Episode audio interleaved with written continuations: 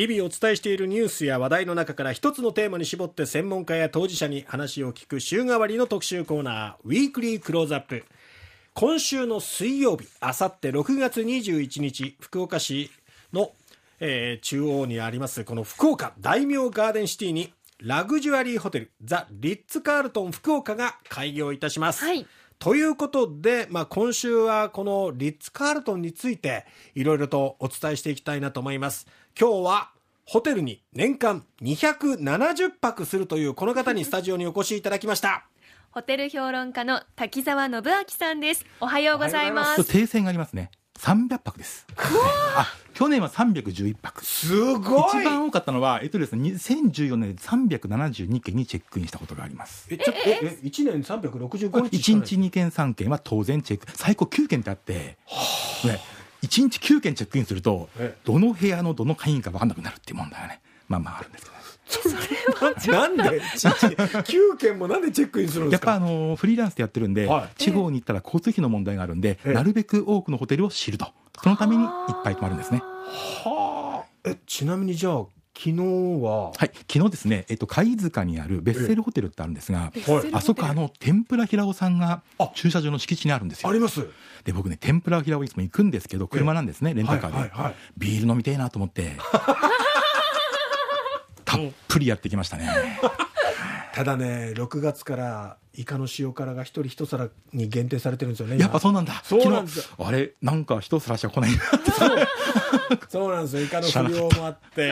そうです。か。いやーでも平尾満喫されたんですねじゃあはねい。おかげじゃあ昨さまで日は一軒ですか？ホはい。テルは、そうですそんなね、もう年間、昨年311泊したというはい。滝沢さんにお話を伺ってい。きたいと思うんですが、リッツ・カールトンとはまずはどうい。うホテルなのか、はい、もうあの有名なね、ええ。えーラグジュアリーホテルの代名詞ではあるんですが、ええ。僕自身もねそんなに足を踏み入れられるかというとやっぱ緊張するし、なかなか行く機会もないんですが、まあとまあ、何回か泊まったことはあります、ええ。でですね、はい。マリオットという外資系グループのブランドです、で今はそうなんですがそもそもリッツ・カールトン自体を非常にいろんな、まあ、紆余曲折を経て変遷を経て、ええ。で、えー1998年からマリオット・インターナショナルの参加になったということですね。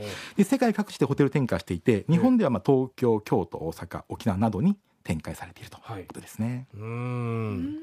やっぱりそのリッツ・カールトンっていうと、はい。滝沢さんでもちょっとこええ。う構えてしまうような格式高いホテルっていうことなんですかもちろんですね。代名詞ですあのね他にも高級ホテルってたくさんあるじゃないですか。福岡もはい。ヒルトンもありますし、大倉とうん。か、はい。そういった、まあ、老舗もありますよね、うん。その中ともまた一線を画すようなホテルなんホですか、テルグループの中でも例えばマリオットの中でもリッツ・カールトンは別格なんですね。ほう。もう運営なんかも別の形で運営をするようなそういうイメージですね。はあ。となるとやっぱりそのおもてなしというものもやっぱり違うっていうことなんですかね。はい、あの外資系ホテルブランドってそれぞれにサービスに特徴があるんですが、はい。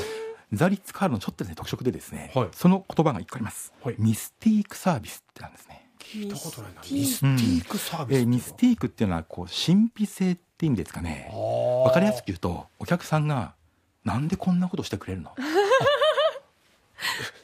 ことされるんだろう。そんなことしてくれるのってぐらいの驚きがあるっていうこと例えばですね、ええ。玄関にタクシーで到着します、はい。はいドアマンがですね、はい。トランクから荷物を取り出してはい「何々様いらなんで名前知ってんの?あ、もうチェックイン前にもかかわらず。本当だ、うん。多分バッグの荷物の単語を見たんですかね。あああとですね例えばあの夫婦でレストランでええ。食事をしていると、シャンパンがプレゼントされて結婚記念日おめでとうございます。え？いきなり。ー言ってないのにですか、で演奏が始まる。え？すごいですよね。あ。これそもうそのご夫婦のためだけに？はい。まだありますよ。おそうですねリッツ・カールトンではですね、はい。例えばどうか泊まりますよね、はい。世界中どこのリッツ・カールトンに行っても客室の温度がいつも一定である。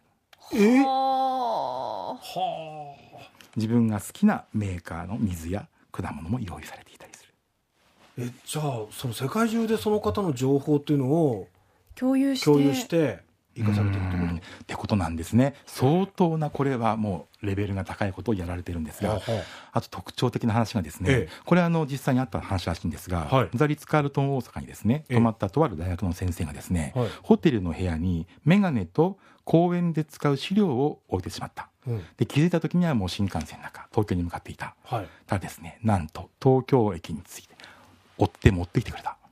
は？誰がですか？リッツ・カールトンのスタッフええ？その配達サービスにお願いしてとかじゃなくって？うんこれはですね実はリッツ・カールトンでは権限以上エンパワーメントってありまして、はい。え約1人20万円まで上司の決済を得ずに即行動していいという、へえ20万円。はい、って言われています。じゃあもう上司の判断を仰ぐことなく自分の判断でお客様のためになると思って東京まで荷物を資料を運ぼうと判断したわけですか、でそんなようなすごくこう、まあ、ミスティック的なサービスなんですが、ええ。やはりこうですね難しいんですね。あほのとある話としてはですね、えお客さんの部屋で聴いていた音楽は、あこういうの好きなんだと思ってはい。別のビリッツ・カールトンもそれをかけたんだけど、はい。全然違って偶然かけただけだからそれはミステイクですね。うまい。へえでそんなようなこうリッツ・カールトンのサービスなんですが、はい。あのスタッフがですね、ええ。えーいつもですね携帯しているカードがあるんですが、はい。クレド、まあ、心情ということなんですがほう。そこにはですねとってもこう素晴らしいことが書いてあってですね、はい。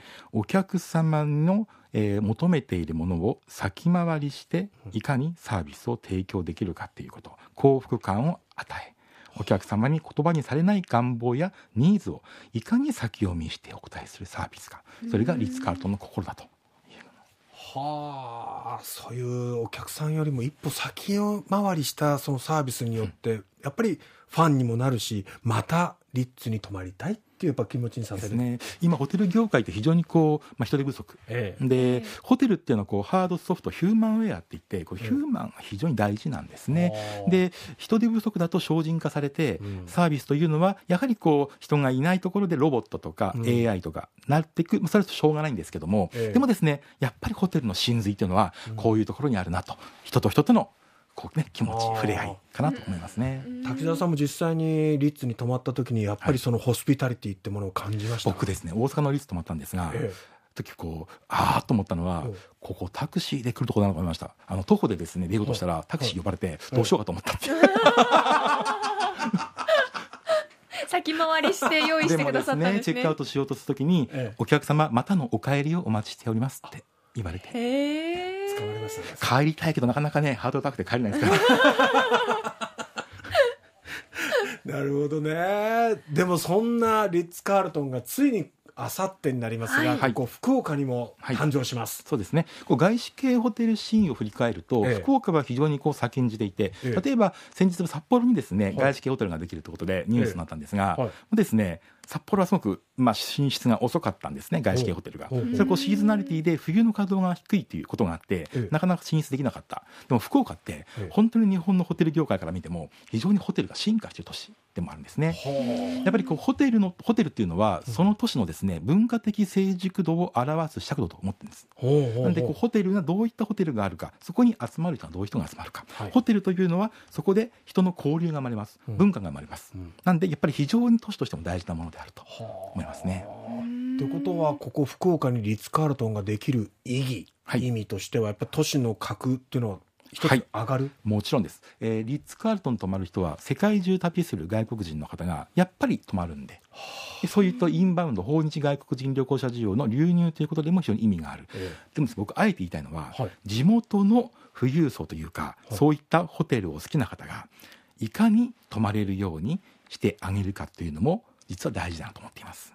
えー僕にあの福岡にもですねええ。ホテル好きな人いますけど、ええ。マリッツ・カールトンで行くの楽しみにしてますね。ああ、うん。から、えーインバウンドをやっぱり各境から経てコロナ禍になってうん。非常にホテル業界は苦しんだ、はい。この時思ったのは、うん。いかに日本のお客さんを大事にしなきゃいけないか。あでしたよね。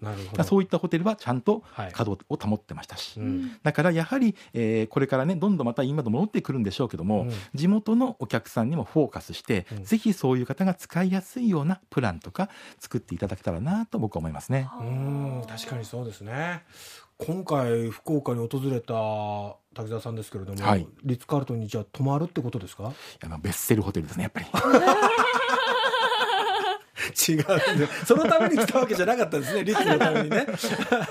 ということでまたですね、はい。明日も滝沢さんにお話を伺いたいはい。と思いますので、明日もどうぞよろしくお願いいたします、はいよろしくお願いします。ありがとうございました。ホテル評論家滝沢信明さんにお話を伺いました